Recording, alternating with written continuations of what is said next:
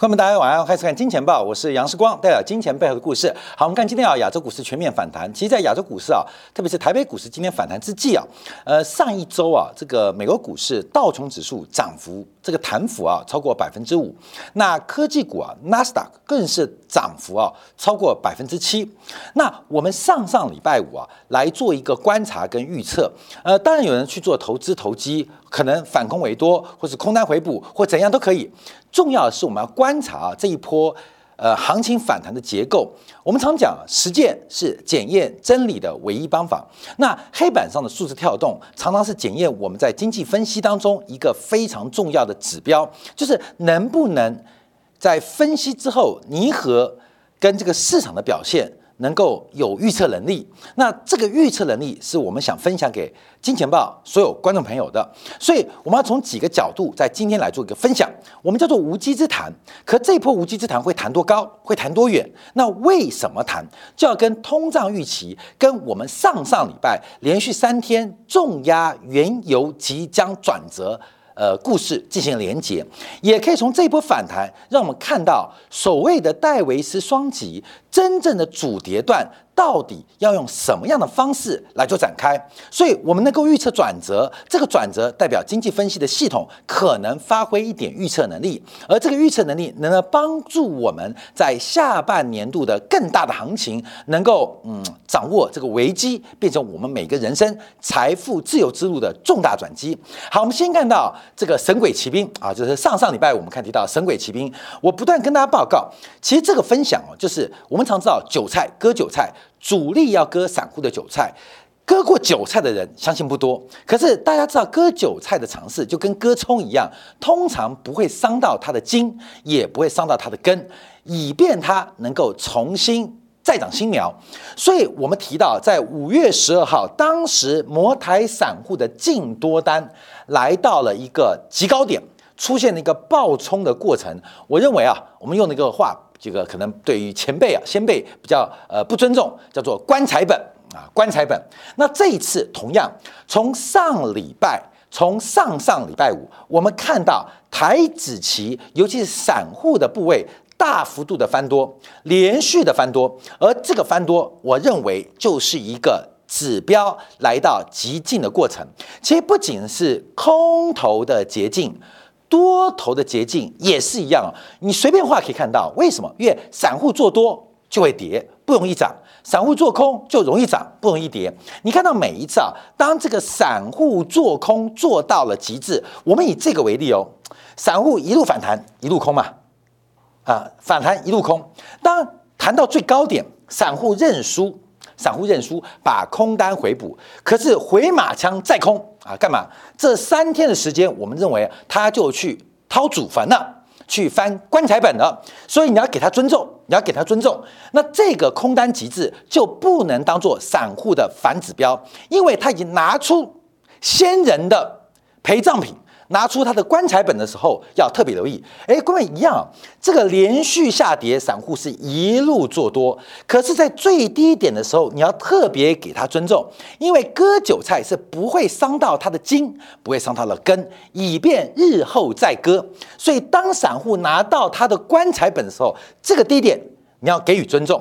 同样的，空单逻辑也是一样哦。散户一做空，大盘一直涨；散户空单不死。多头不止，可是你要注意到，当他拿出棺材本的时候，拿出棺材本的时候，你要给予注意。所以，我们这边分享一个看盘的经验呢。每一次散户虽然是反指标，可是，在关键大盘多空、牛市、熊市的转折，散户会拿出他的棺材本。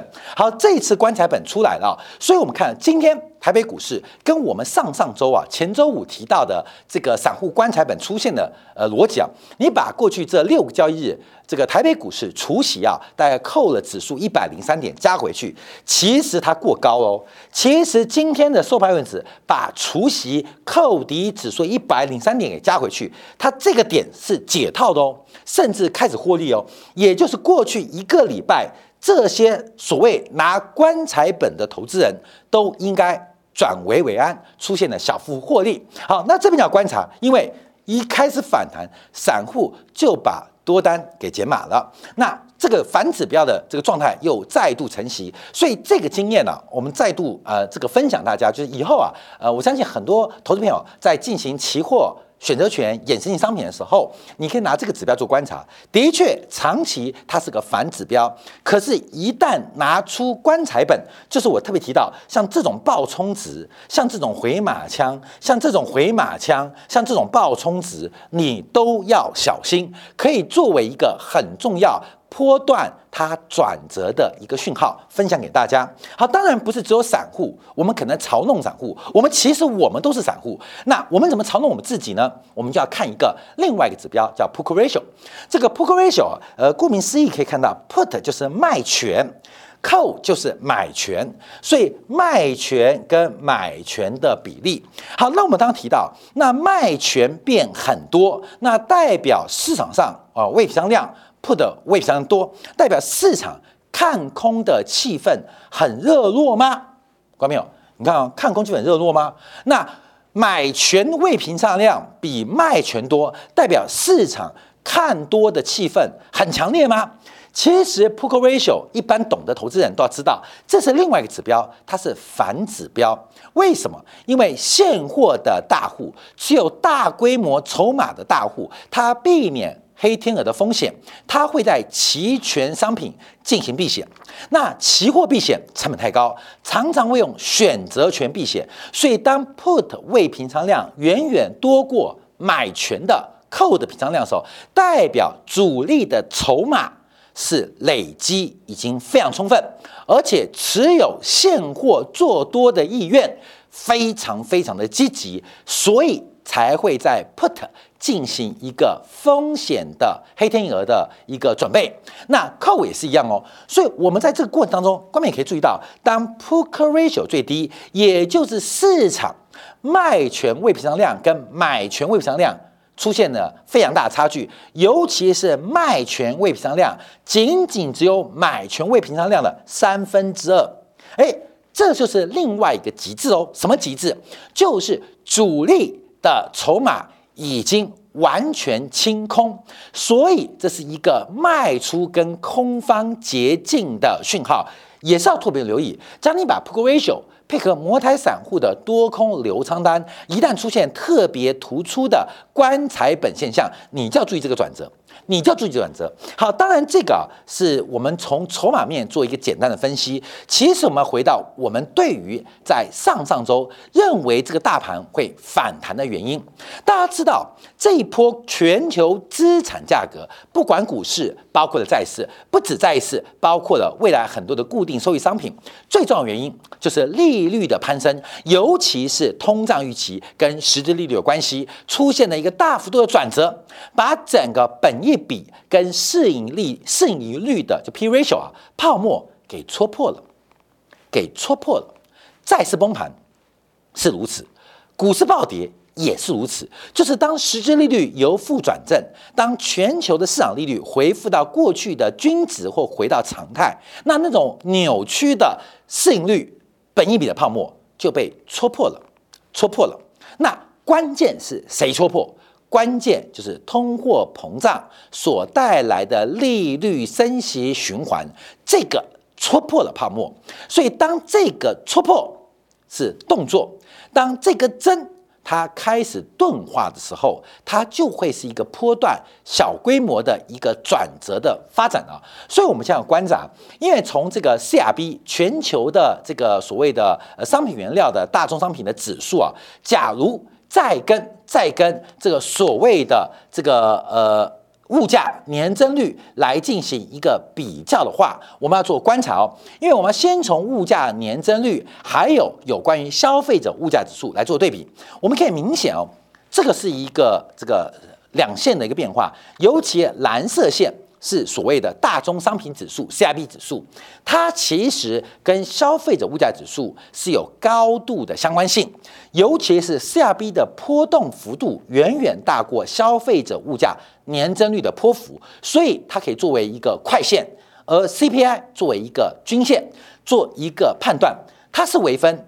那 CPI 是积分啊，这样就可以观察整个脉动的变化。那为什么要讲到 CPI？因为 CPI 的高跟低会影响到货币政策的周期嘛。所以要知道货币周期，就要预测 CPI，预测消费者物价的未来变化。要预测消费者物价未来变化，那可以参考 CRB，就是全球大宗商品的物价指数。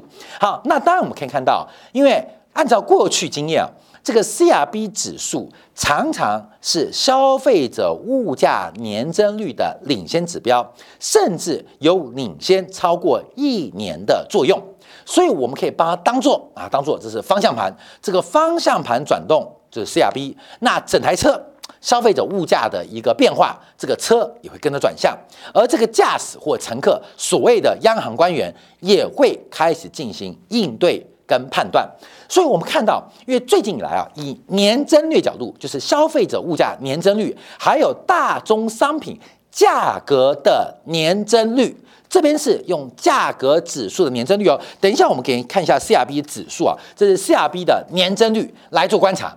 因为目前从全球大宗商品的价格年增率正在大幅度的收缩，可以直观预估，在明年中过后，全球消费者物价指数将会出现非常明显的放缓可能。那消费者物价的前景出现了明显放缓，我们就可以观察美联储。乃至于全球央行的加息跟紧缩动作就可能部分改变，这就是一场市场反弹的气氛，这个气氛正在出现。好，所以我们看这气氛来自于哪边啊？就是我们从这个呃呃呃一周半以前啊，上上礼拜三开始抓的原油转折啊，这个我们给大家提到的是一个日线。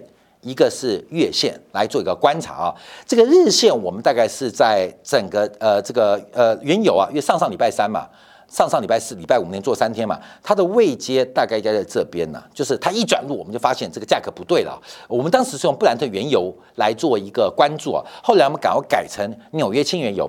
其实分析的理由也很简的简单，其实关键我们做经济分析啊，啊不管是主观客观，有些。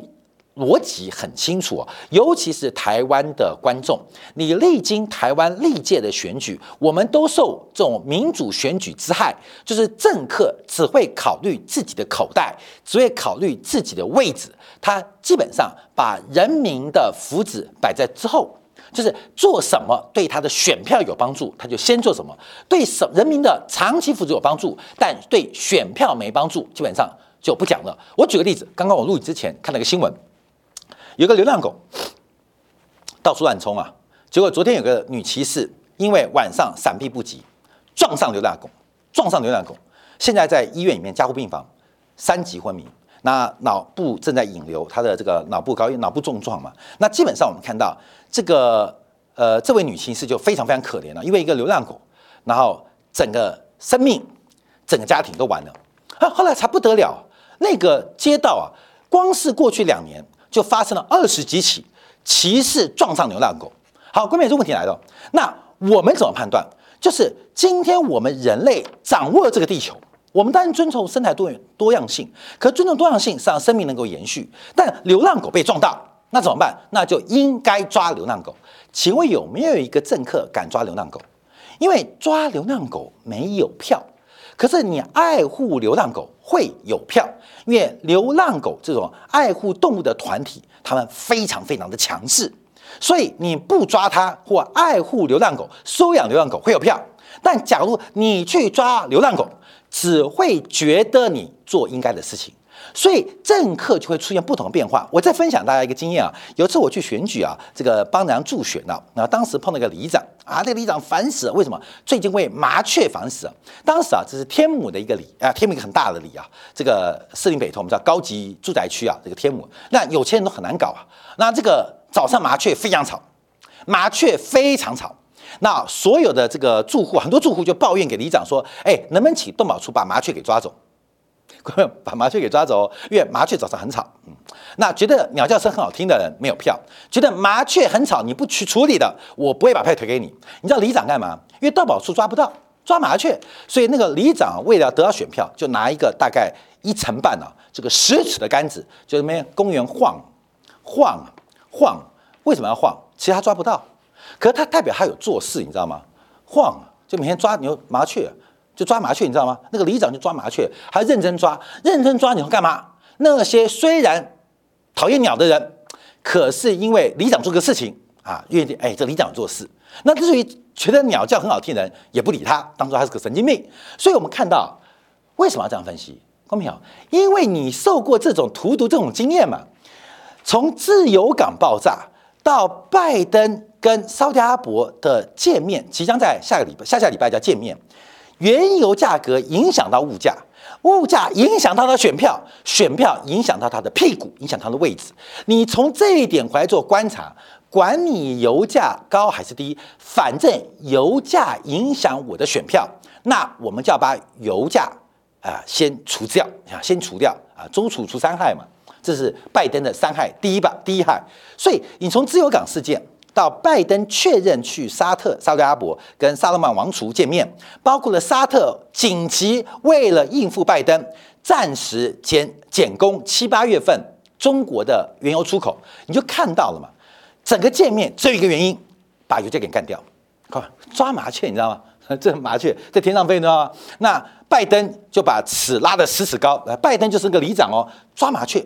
我要捞他啊，捞他，然后捞不到怎么办？美国民众不爽啊，不表被麻麻雀吵死，就找小萨勒曼，拜托啦，帮我一起抓。好，小萨勒曼给他面子，我就旁边吹吹吹吹吹吹口哨，把麻雀引下来，大家做场戏，把油价给干掉。啊，官们把油价给干掉，怎么预测的？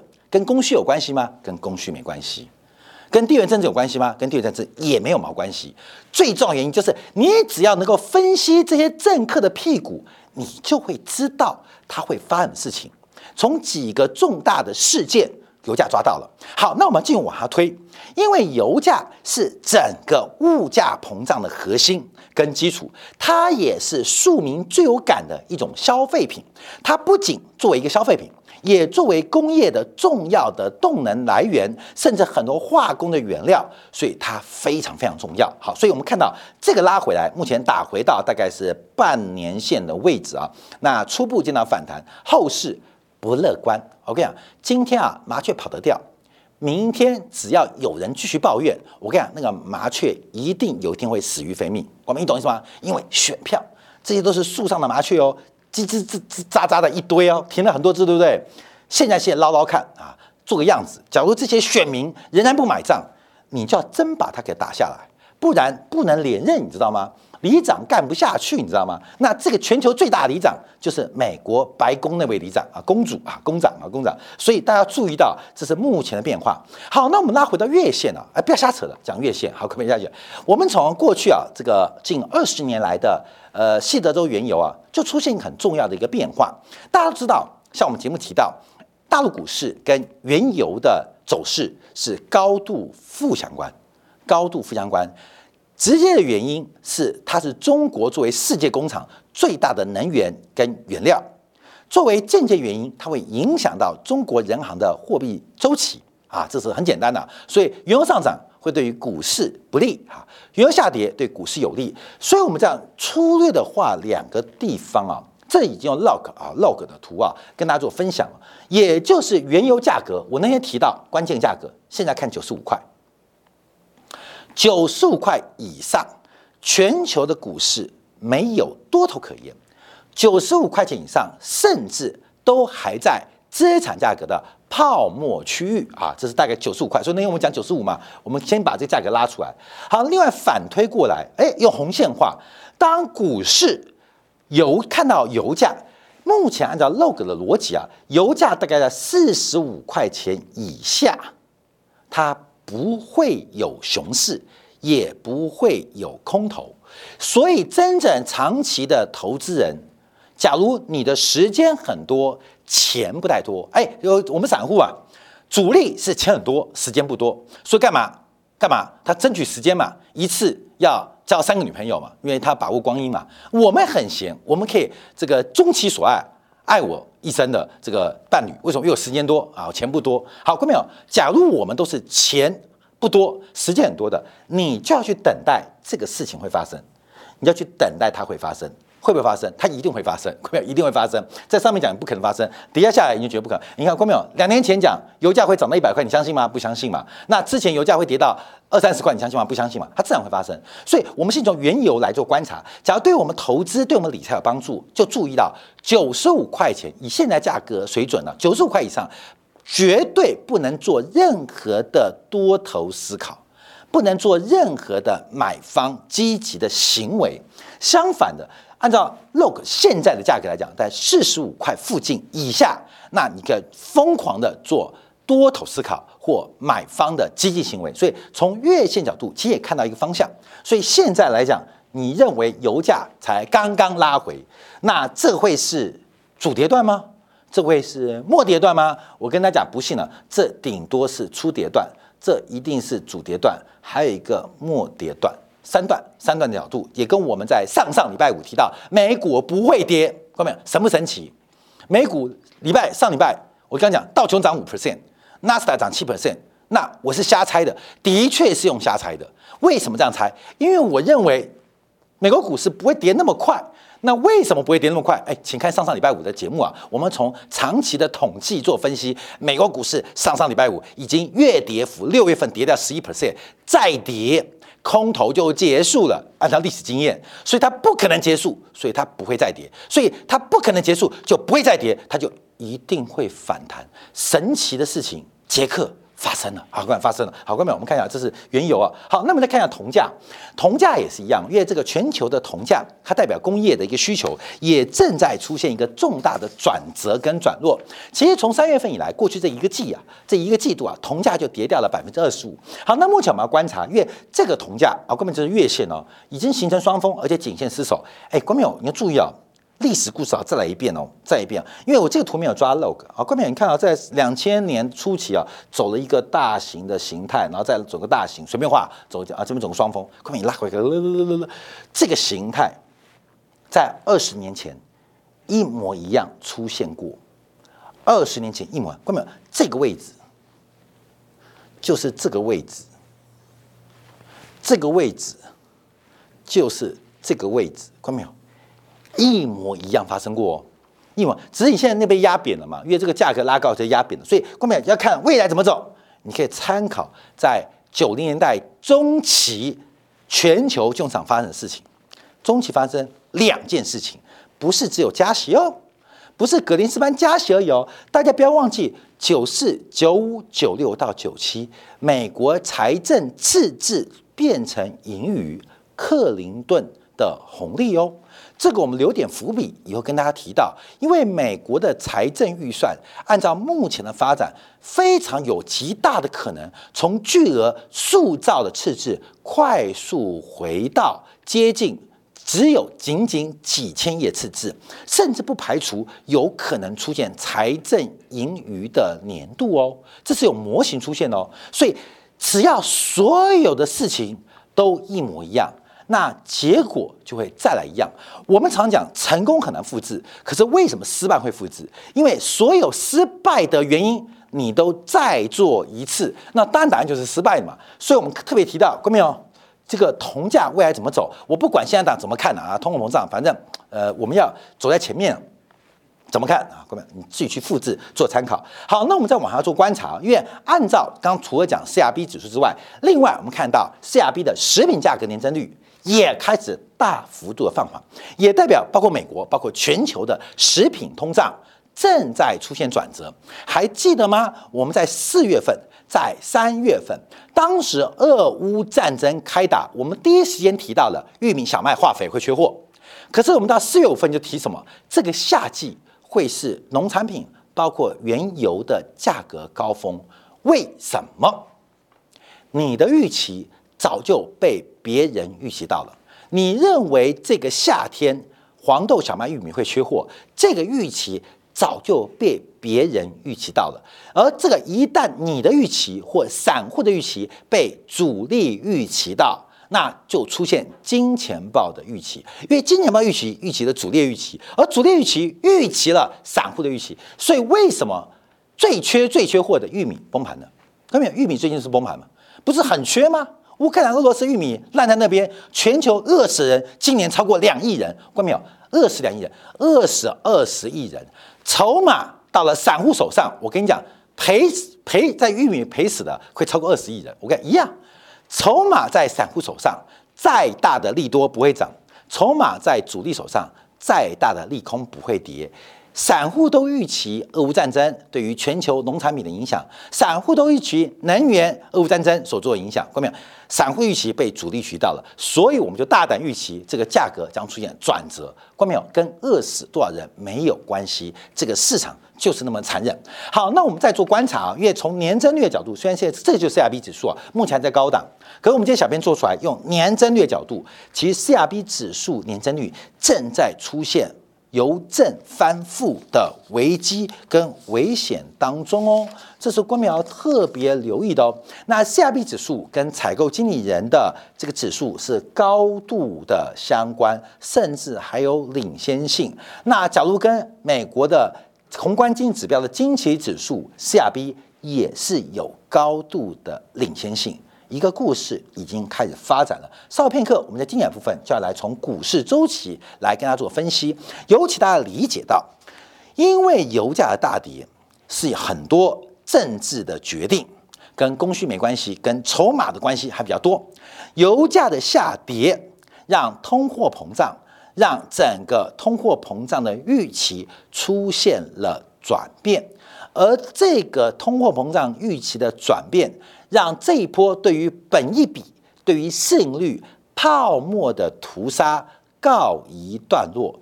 可是我们即将在今年，我预估在第四季会发生的，它就不是本一比的泡沫被修正哦，而是 EPS 跟库存减损的。重大冲击即将来临，那要怎么准备呢？我们休息片刻，在听海部分啊，我们从股市周期来做一个观察，从通胀预期跟实际率的变化，到底这一波反弹之后，那全球资产价格它向下的空间还有多大？我们休息片刻，马上回来。